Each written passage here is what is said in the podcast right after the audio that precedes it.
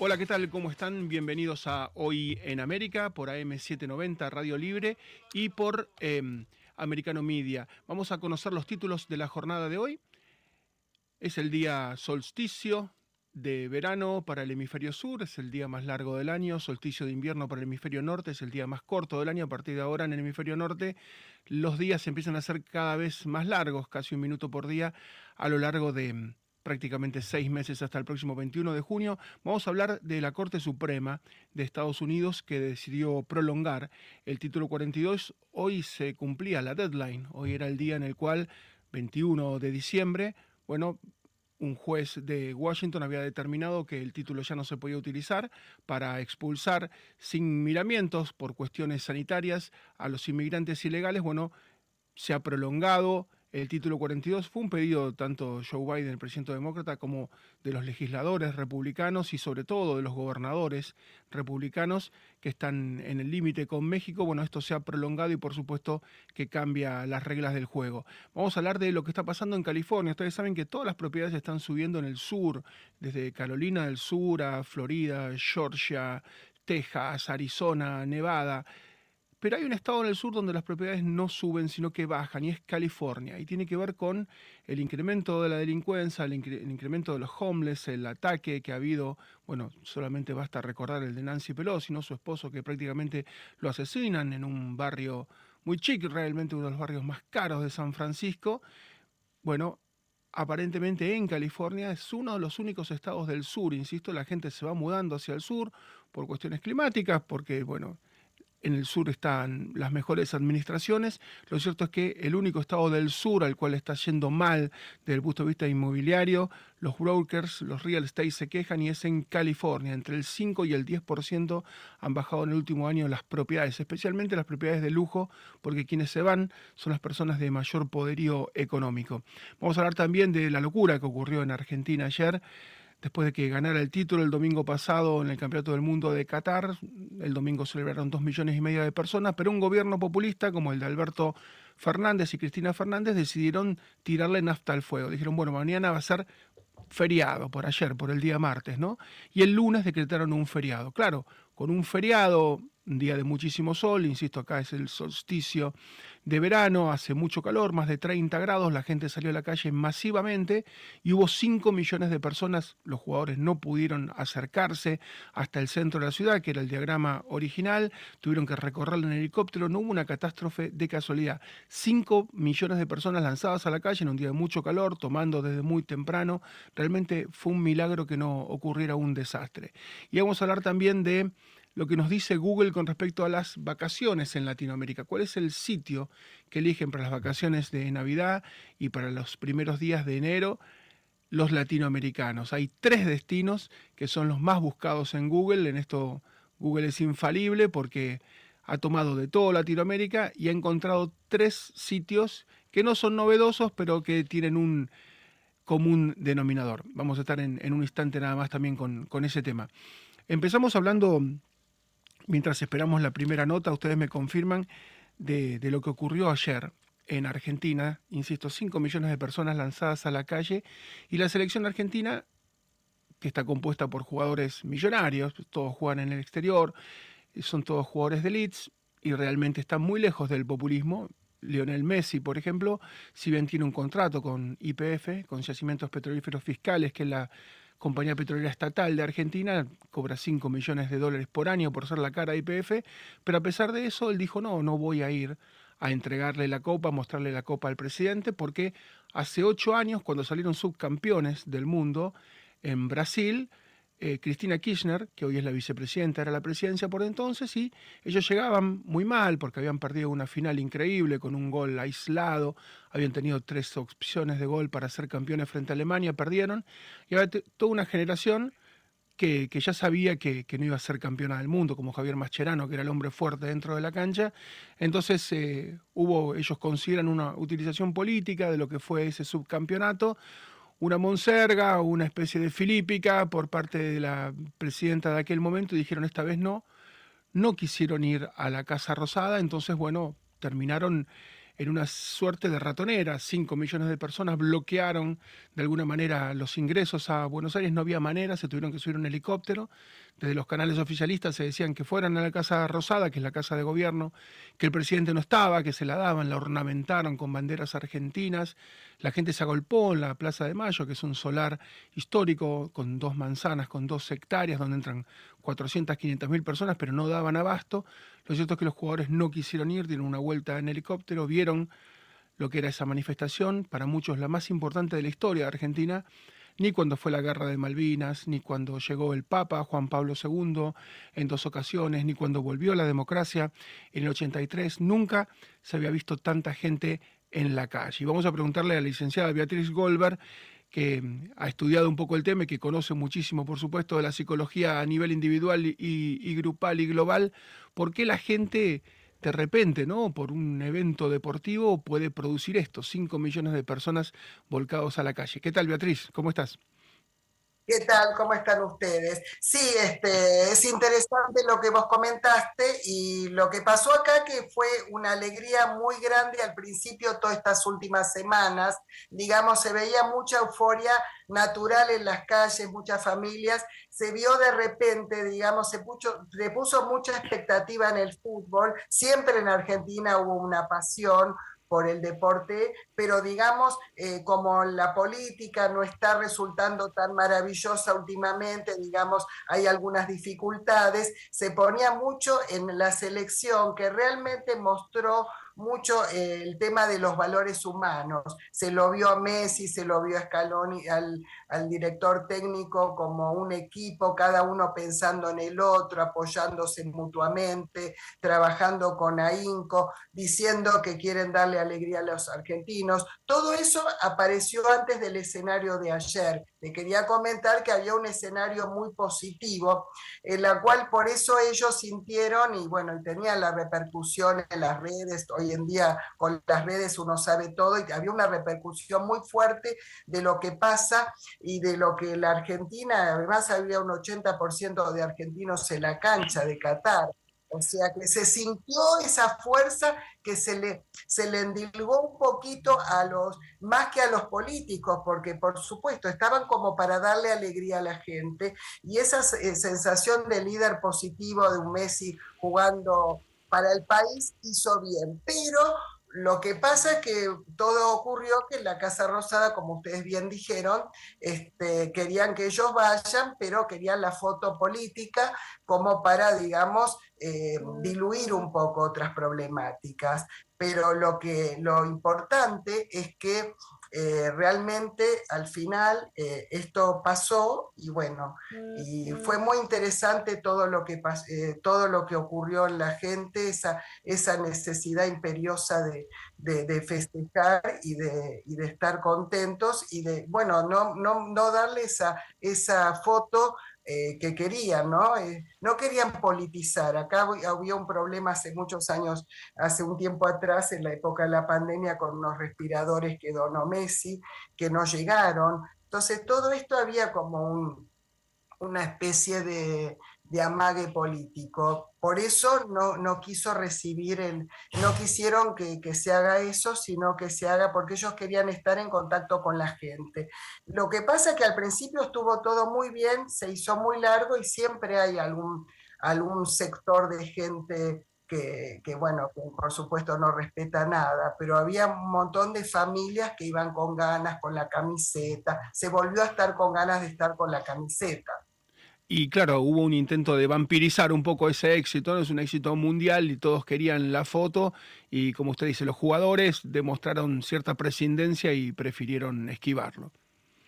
Claro, y realmente estaban contentos, o sea, y realmente menos esos instantes que, bueno, que al final dijeron, bueno, esto es un contacto demasiado eh, eh, face to face con la gente, con los que fueron a recibirlo a Ezeiza, eh, todo bien, incluso te digo, las conferencias de prensa, todos los, eh, todos los periodistas que fueron argentinos a Qatar estaban muy contentos como, como la selección estaba viviendo todo, qué, qué unión que había. Por eso te digo, sería el costado, un costado político y un costado afectivo de, la, de lo que vio la gente en la selección. Y después está el otro costado que siempre hay gente que es más marginal en cuanto al, porque alguien que se le colgó, o sea, era muy cerca de la gente, y alguien que se le trepa así o se le se cae a propósito arriba, podía haber hecho, la verdad podía haber sido un accidente especial, por suerte, bueno, Dios nos ayudó y no hubo, pero realmente hubo incidentes en el obelisco, que es nuestro, digamos, nuestro, nuestro centro en el cual se, toda, todo acontecimiento se, se puede, o, todas las protestas o todas las, las cuestiones buenas, eh, positivas, también se festejan ahí. Hubo festejos varios días, ¿eh? cuando salieron subcampeones y además eh, otros momentos, cada partido que, ganó, se fue la gente, digamos, espontáneamente al, obelisco lo bien. Licenciada, muchísimas gracias Beatriz, muchas gracias y un gran abrazo, muy amable. Bueno, gracias a ustedes. Hasta pronto. Gracias, la licenciada Beatriz Goldberg. Después vamos a volver seguramente sobre el tema. Pausa muy breve, ya regresamos. Hoy era una jornada muy particular, muy especial para los Estados Unidos. 21 de diciembre era la deadline, era el día en el cual vencía de alguna forma el título 42 que permitía la extradición prácticamente inmediata de los inmigrantes ilegales un juez en Washington lo había así determinado, pero el presidente Joe Biden y también los gobernadores republicanos, sobre todo de Texas, de Arizona, habían pedido que esto se extendiera. La Corte Suprema, el máximo tribunal de justicia de Norteamérica, se expidió, lo prolongó y vamos a ver esto qué significa en la práctica con el doctor Alfredo Vítolo, que es un abogado constitucionalista. Doctor, ¿cómo le va? ¿Qué tal, Marcelo? ¿Qué tanto tiempo? Gracias por la invitación a, a conversar con ustedes. Bueno, y la Corte intervino porque hoy realmente, usted sabe que solamente en El Paso, Texas, y del otro lado en Ciudad Juárez había 5.000 personas ya apostadas esperando, pero esto se reproducía prácticamente en decenas de, ciudades que son en Nogales, Nogales, en Mexicali, Caléxico, en Tijuana. Em, y San Diego, en Chihuahua, es decir, prácticamente en las principales ciudades fronterizas estaban esperando para cruzar en el día de hoy, pero esto aparentemente se posterga, ¿no?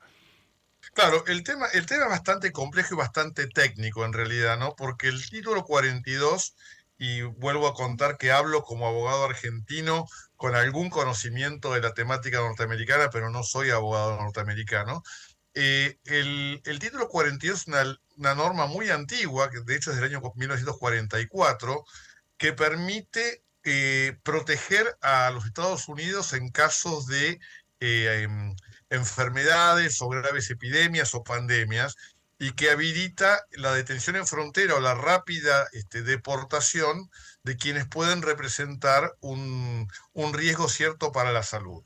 Esta, esta medida fue utilizada por los gobiernos tanto de Trump como de Biden este, para frenar la inmigración ilegal y eh, frente al intento de, este, de dejarla sin efecto, fue cuestionada en los tribunales.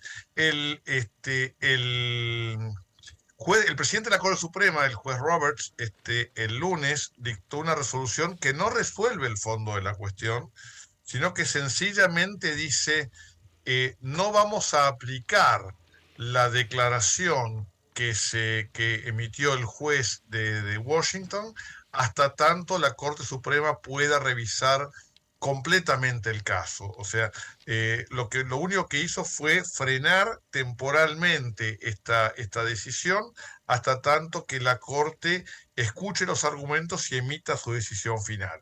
Este es el aspecto. Simplemente, o sea, de aquí no se puede extraer absolutamente ninguna conclusión sobre cómo va a ser lo que determine la Corte Suprema a futuro, ¿no? Porque eh, de hecho las medidas este, que, que, se habían adoptado anteriormente, que habían llegado a la Corte Suprema, inclusive habían tenido una votación medio extraña, en donde la jueza Amy Coney Barrett había votado junto con el resto de las, de las juezas este, más liberales en este punto.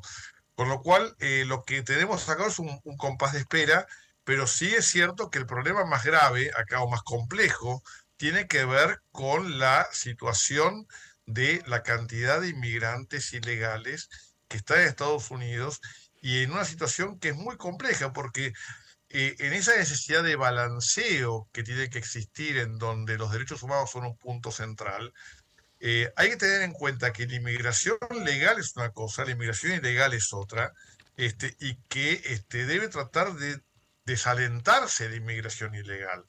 Yo entiendo que la situación que existe en muchos países de América Latina, inclusive en países de América Central que utilizan México como lugar de paso, como lugar de tránsito, este, y que deba atenderse a los derechos de estas personas que vienen muchas veces con dramáticas situaciones, eh, pero es un tema que deberá resolverse por los canales políticos adecuados eh, y teniendo en cuenta que ningún país es una puerta de entrada libre, ¿no?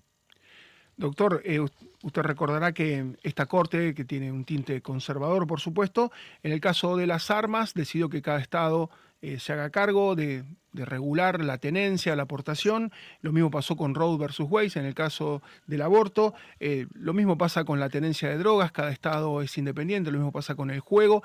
En el caso de la migración, ¿podría decir que, por ejemplo, Texas decida qué hacer, Arizona decida qué hacer, California decida qué hacer, o se trata de una cuestión intrínsecamente de seguridad nacional y esto sí o sí se decide en Washington? No, yo creo que esto es un tema que se decide en Washington, este, que tiene que decir el Congreso, este, concretamente, porque es, un, es el ingreso a los Estados Unidos. O sea, no existen las fronteras internas. Yo entro a Texas luego, o, no entro a Texas y después este, puedo moverme libremente por el territorio norteamericano. Ese, ese es casualmente el concepto del Estado-Nación. Es una, es una temática que no, no corresponde a los estados particulares, pero sí hay un tema que creo que lo comentamos en alguna otra oportunidad que estuvimos.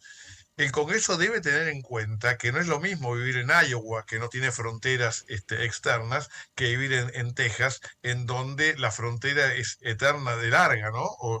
Entonces, eh, este aspecto eh, tiene que tener o tiene que haber algún esquema, en el caso de que haya un sistema de migración regulado más abierto, tiene que haber sistemas que protejan a los estados fronterizos, porque de lo contrario se pueden transformar en una, en una suerte de, este, de puerta compleja de entrada que tengan que soportar los estados todos los costos de un problema que es nacional.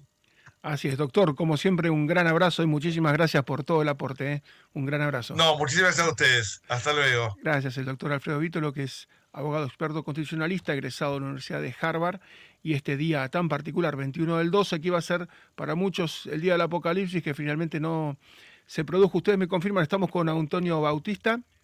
Ah, vamos a estar con Antonio Bautista, que es colega de México, para hablar del tema. Insisto, había una enorme expectativa porque en cada ciudad, ¿no? En Chihuahua, en Ciudad Juárez, en Caléxico, en Arizona, ¿no? Frente a Arizona, Mexicali, en Tijuana, frente a San Diego, en Nogales, frente a la otra localidad homónima Nogales del lado de Estados Unidos, bueno, había una enorme expectativa, se estaban llenando los albergues, se estaban llenando los hoteles, familias completas, esperando porque aparentemente a partir de hoy podían ingresar y después declararse que eran, pedir una protección, ¿no? que eran refugiados.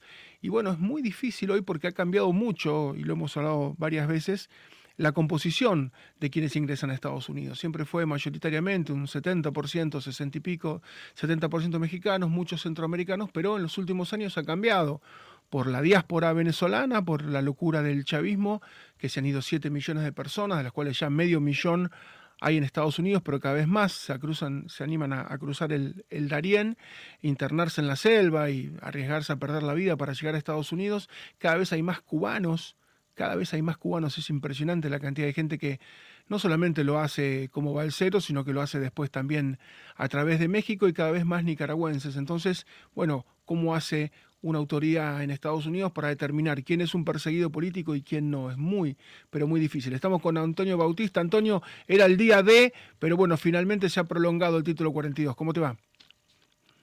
Marcelo, ¿qué tal? Buenos días a ti y al auditorio. Así es, se prolongó de última hora esta, esta pues, suspensión ya del título 42. Eh, un juez de...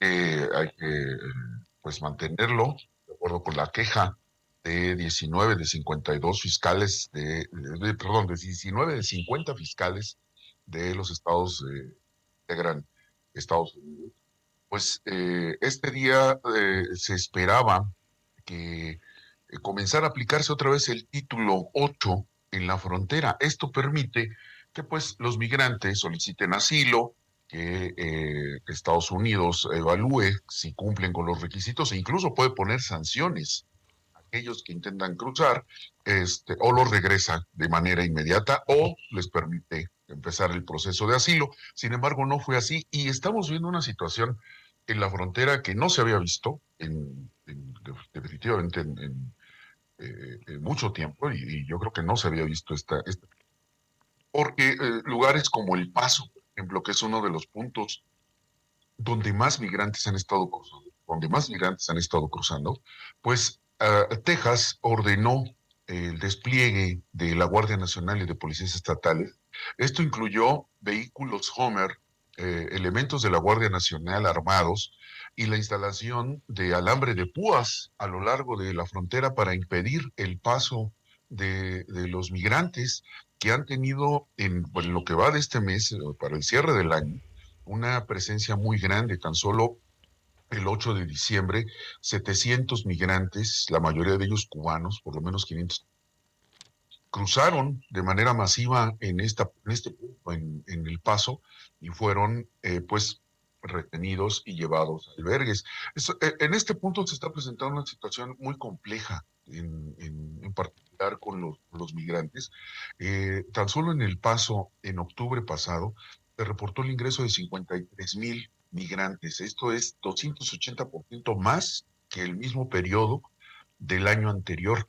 Y esto está generando una crisis muy fuerte que eh, eh, pues está, ah, eh, vamos, es parte de lo que están argumentando los fiscales que pidieron que se mantenga el título 42, porque temen que haya un, una alteración en los aumentos de atención de salud, de, de mm, educación, Antonio, te pido, un, recursos. te pido un, minuto de paciencia, que hacemos una pausa muy breve y redondeamos el tema, si te parece. Claro que sí. Muchas gracias. Una pausa muy breve y ya regresamos. Estamos dialogando con nuestro colega y amigo Antonio Bautista desde México. Antonio, vos nos contabas, nos fuiste diciendo durante el año que cerró el año fiscal en octubre de 2022 con números récords para la inmigración, pero da la sensación de que vamos hacia un 2023 también con números con guarismos inéditos. Así es, y esto a partir de, que eh, si se decide esta semana lo del título 42, pues sí se prevé que haya un aumento. El gobierno de Estados Unidos, la Casa Blanca, ya presentó su argumento al, juez de la Corte, Roberts, eh, y, pues él asegura que sí, efectivamente, admite que puede haber un aumento, pero temporal, en el, en el cruce de migrantes de manera ilegal, pero que esto no puede mantenerse, ya no hay una justificación para que este título 42, recordemos que es eh, una ley de salud que data de 1944 y que se aplicaba a partir de los centros de eh, control y prevención de enfermedades, precisamente se aplicó desde marzo de 2020 para eh, evitar la propagación del, de la COVID-19, pues asegura que ya no hay un, un argumento para mantenerlo estable eh, pero que esto no va a disparar, de acuerdo con lo, que argumenta la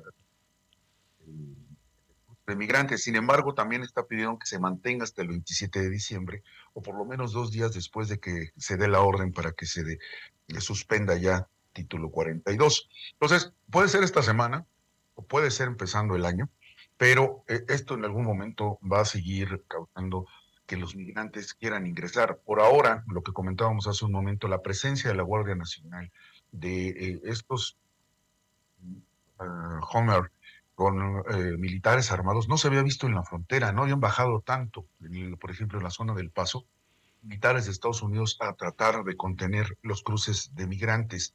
Y esto se está volviendo un problema en el Paso muy grave, porque recordemos que en este momento las, las temperaturas están muy bajas en, en, en esta zona la gente se está quedando en las calles. Eh, ya las autoridades del paso están o abriendo albergues, habilitando inmuebles, o incluso hay gente que está dándole asilo a algunos migrantes porque pues, se quedan en la calle con temperaturas bajo cero. ¿Qué va a pasar? Pues sí, se espera un año récord. Recordemos que desde 2020 que se empezó a aplicar este título 42 a la fecha, son eh, por lo menos 2.7 millones de personas las que han sido regresadas.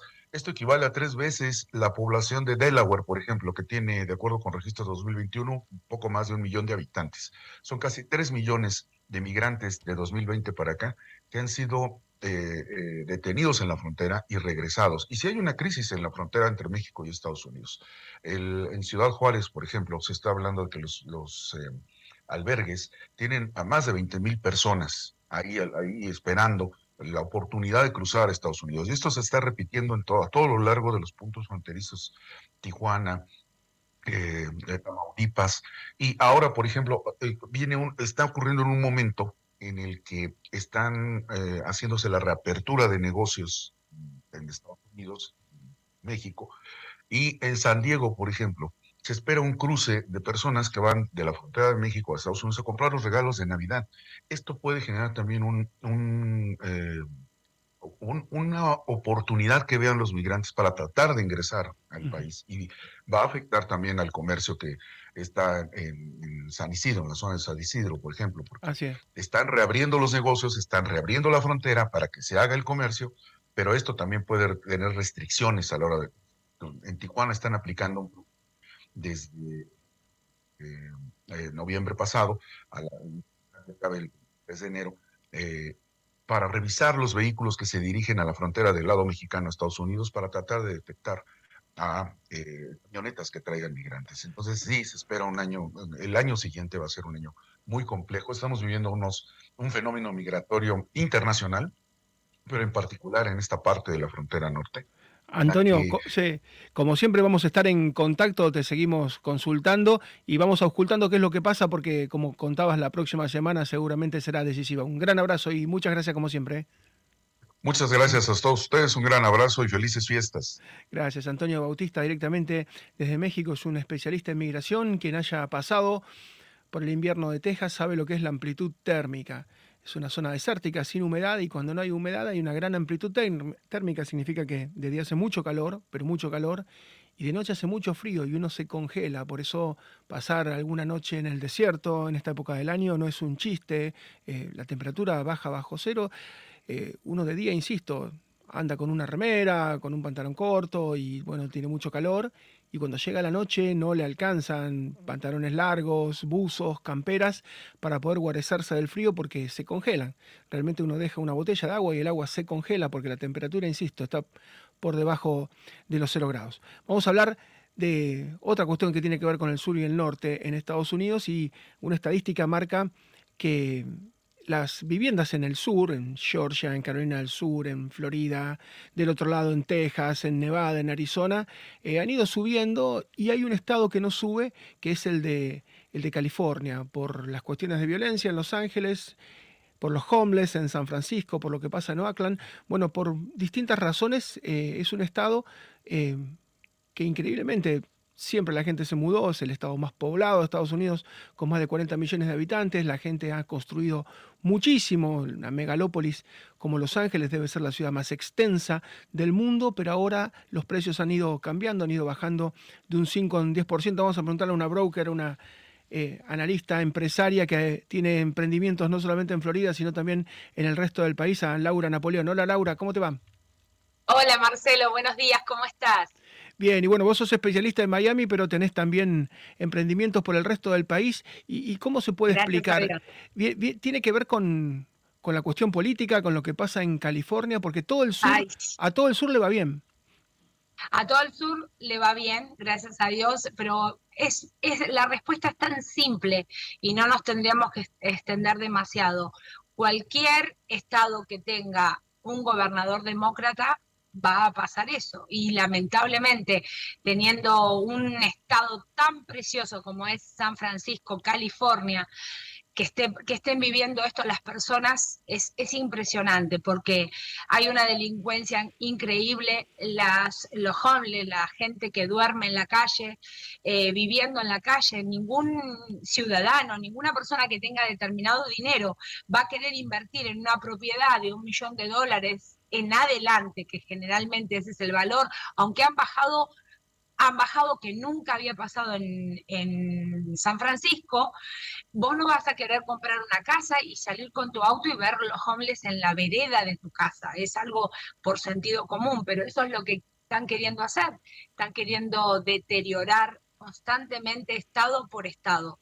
Y bueno, eso es lo que se consigue con, con gente demócrata y con ese, esa tendencia socialista comunista, tristemente lo que le pasó a Nancy Pelosi, a su marido, que prácticamente lo matan, eh, una persona que era un marginal, que vivía en, unas casas rodantes y terminó ingresando, eh, con lo cual te indica por un lado que falla la seguridad y por otro lado que muchas veces se lo toma como un problema social, pero este problema social se transforma en un problema de seguridad.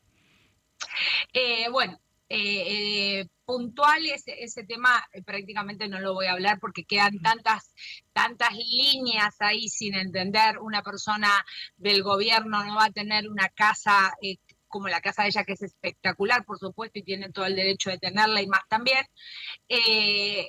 sin seguridad, sin ningún tipo de seguridad, con las puertas abiertas. No debe ser tan fácil entrar a la, casa de Nancy Pelosi. Eh, así que no sé cuánto hay entre líneas ahí que realmente no lo podemos entender, no sabemos. Eh, obviamente sabemos que hay mucha mentira, pero no sabemos cuál es toda la realidad de todo lo que se habla. Pero que pasó, pasó, algo pasó. Y pasamos de la prosa a la poesía, vamos a lo lindo. Eh, se dice que el Leo Messi va a ser la nueva estrella de Miami, va a jugar en el Inter, se lo lleva David Beckham, una serie de emprendimientos inmobiliarios muy importantes. ¿Se sabe dónde va a ir? Porque algunos dicen Fisher Island, eh, otros pueden ser cerca de la residencia de Donald Trump. ¿Se, ¿Se tiene una idea o todavía no se habla del tema? Bueno, no se ha hablado, hay, muchas versiones. Obviamente sí estamos convencidos de que se viene a vivir a Miami y creo que tomó la mejor decisión, pero no sabemos dónde todavía. Obviamente va a tener que ser en alguna isla que esté un poquito privada por, haría lo mismo y, creo que cualquiera haría lo mismo porque necesita tranquilidad también, si no los mismos fans no lo van a dejar vivir tranquilo. Pero eh, lo esperamos, lo esperamos, estamos tan felices con todo lo que está aconteciendo, todo lo que, lo que él se merecía, la selección se merecía y el pueblo argentino se merece va a significar, vos sabés que las camisetas de él están agotadas, Adidas. Agotadas, sí, increíble, increíble, sí. Lo, que, lo que genera es muchísima gente que va a verlo, son más turistas, eh, toda una industria que se mueve en torno a su figura, porque es un líder positivo, es un hombre de familia, no es una persona controvertida. Exactamente, eso es lo que más, eh, eso es lo que admiramos la mayoría de las personas de él, eh, más allá de su destacarlo como profesional, por supuesto, eh, pero su, forma de ser, su humildad, su, su buena gente, como se dice comúnmente. Laura, como siempre, muchísimas gracias, un gran abrazo. ¿eh?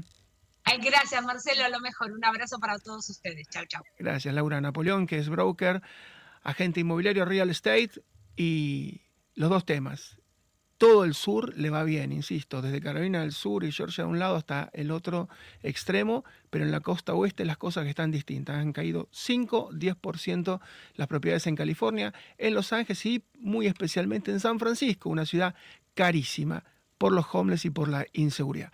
Pausa muy breve, volvemos con el último bloque. Y en este bloque final tratamos dos temas, una de cal y una de arena, 50 and 50, luces y sombras. Primero hablamos de los destinos más buscados por los latinoamericanos en Google para estas fiestas, para estas mini vacaciones de fin de año. Hay tres puntos que tienen algo en común, lo vamos a develar en un segundo nada más, pero en el final vamos a hablar también de algo muy serio, lo que está pasando en Corea, los F-35 y los F-22 Raptor, aviones indetectables, furtivos norteamericanos surcando los cielos de Corea, una situación de máxima tensión. Empezamos por el lado bueno. María Rita Figueira nos ha preparado. María Rita, ¿tienen algo en común los puntos que buscan los latinoamericanos?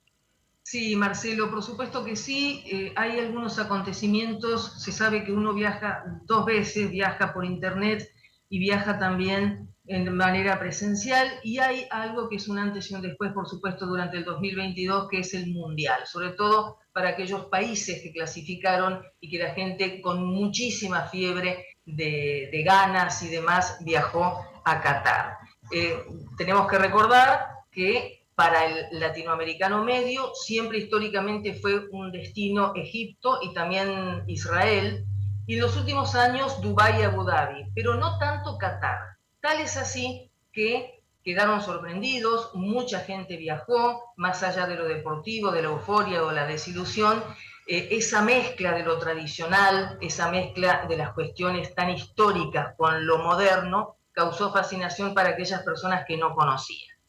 Mm, vamos a hacer un raconto. Por ejemplo, según la empresa Statista, que es una empresa de estadísticas online de origen alemán para muchísimos idiomas traducidos y demás, ellos encontraron que la búsqueda de algunos países de América Latina consistió en lo siguiente. Argentina, ¿qué buscaron? 100% Qatar.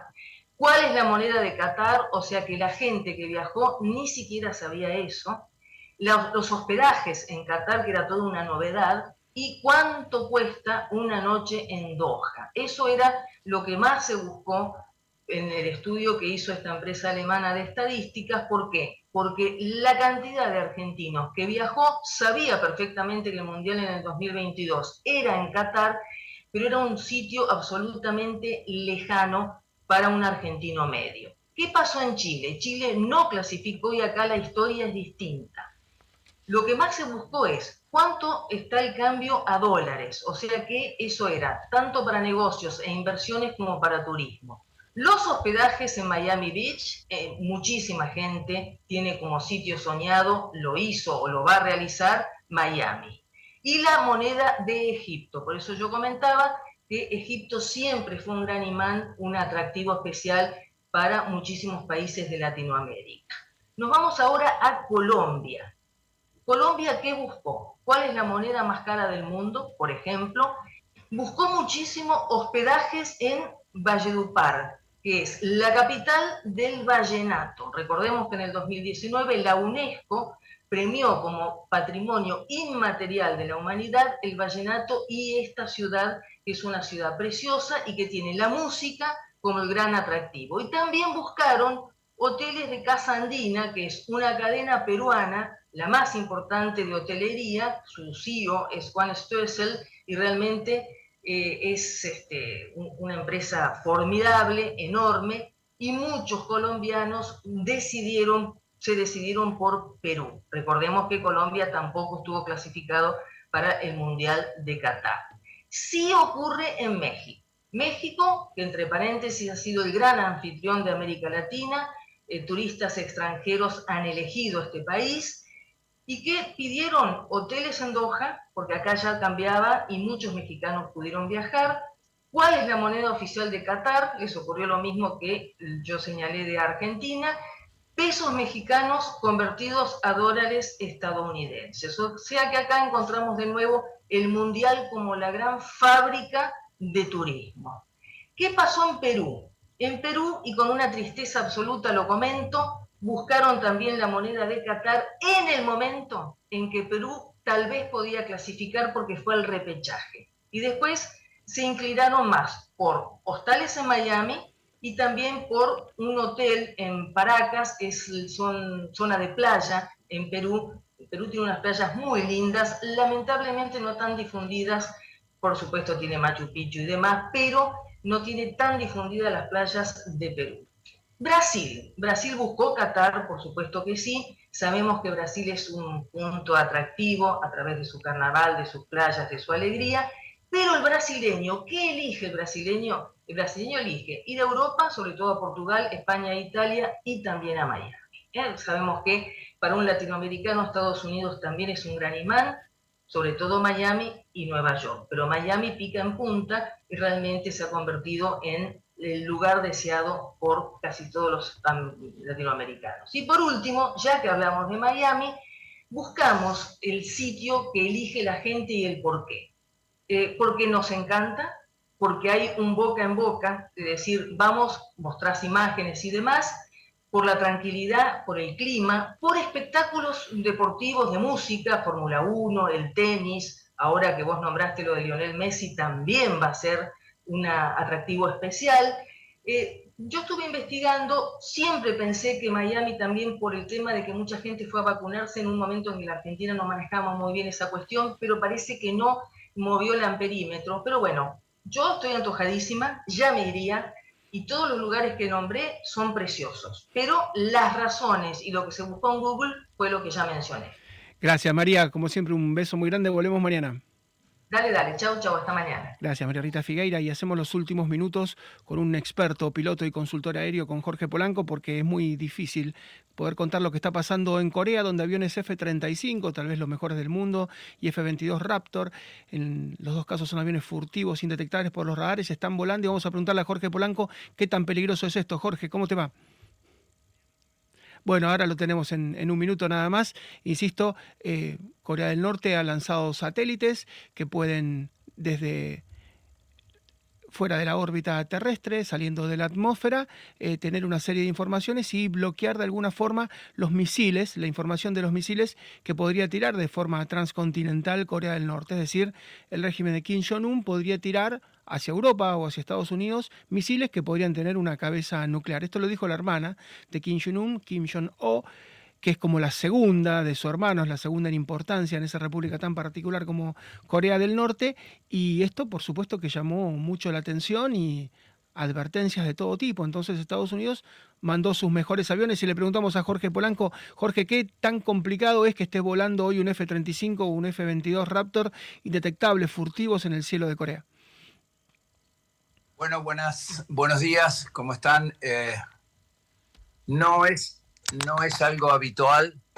Eh, hay que entender que para los Estados Unidos el desplazar el F-35 eh, el F-22 son aviones de última y quinta generación y eso implica un costo muy alto para los Estados Unidos, pero es una presencia indispensable para reafirmar su soberanía, no solamente política, sino nuclear en el mundo. Y esto conlleva, obviamente, vuelvo a repetir, el desplazamiento del F-22, que es un caza eh, de ultísima generación, un avión de más de 130 millones de dólares, y que indefectiblemente le advierte a los norcoreanos que están dispuestos a no dejarlos de seguir desarrollando tecnología nuclear o bases satelitales como para tener control de sus cohetes el día de mañana. Así es, y por supuesto que toda la humanidad está en un suspiro. Jorge, lamento que te llamamos muy tarde, si te parece lo seguimos mañana, porque te convocamos muy tarde y nos quedamos sin tiempo, nos tenemos que despedir, pero es un tema apasionante que sigue, por supuesto, entre los titulares y, y lo continuamos, si te parece, mañana hay mucho para hacer y decir. Bueno, gracias. Que una buena tarde. Gracias, Jorge Polanco, que es piloto, experto en aviación y consultor aéreo. Nos vamos, regresamos mañana. Eh, hay muchos temas, por supuesto, que preocupan. Está llegando Volodymyr Zelensky en dos o tres horas a los Estados Unidos, el presidente ucraniano, a reunirse con Joe Biden. Son todas cuestiones que aumentan la tensión, porque, por supuesto, la Federación Rusa está enloquecida con esta noticia porque aparentemente le va a dar misiles Patriot para defenderse no solamente de los ataques rusos, sino que esos misiles Patriot tienen un radio de acción tan grande que podrían llegar a muchas ciudades rusas. Enorme tensión por la visita de Zelensky, enorme tensión en Corea. Mañana retomamos todos los temas. Muchas gracias por la atención y hasta mañana. This podcast is a part of the C-Suite Radio Network. For more top business podcasts, visit.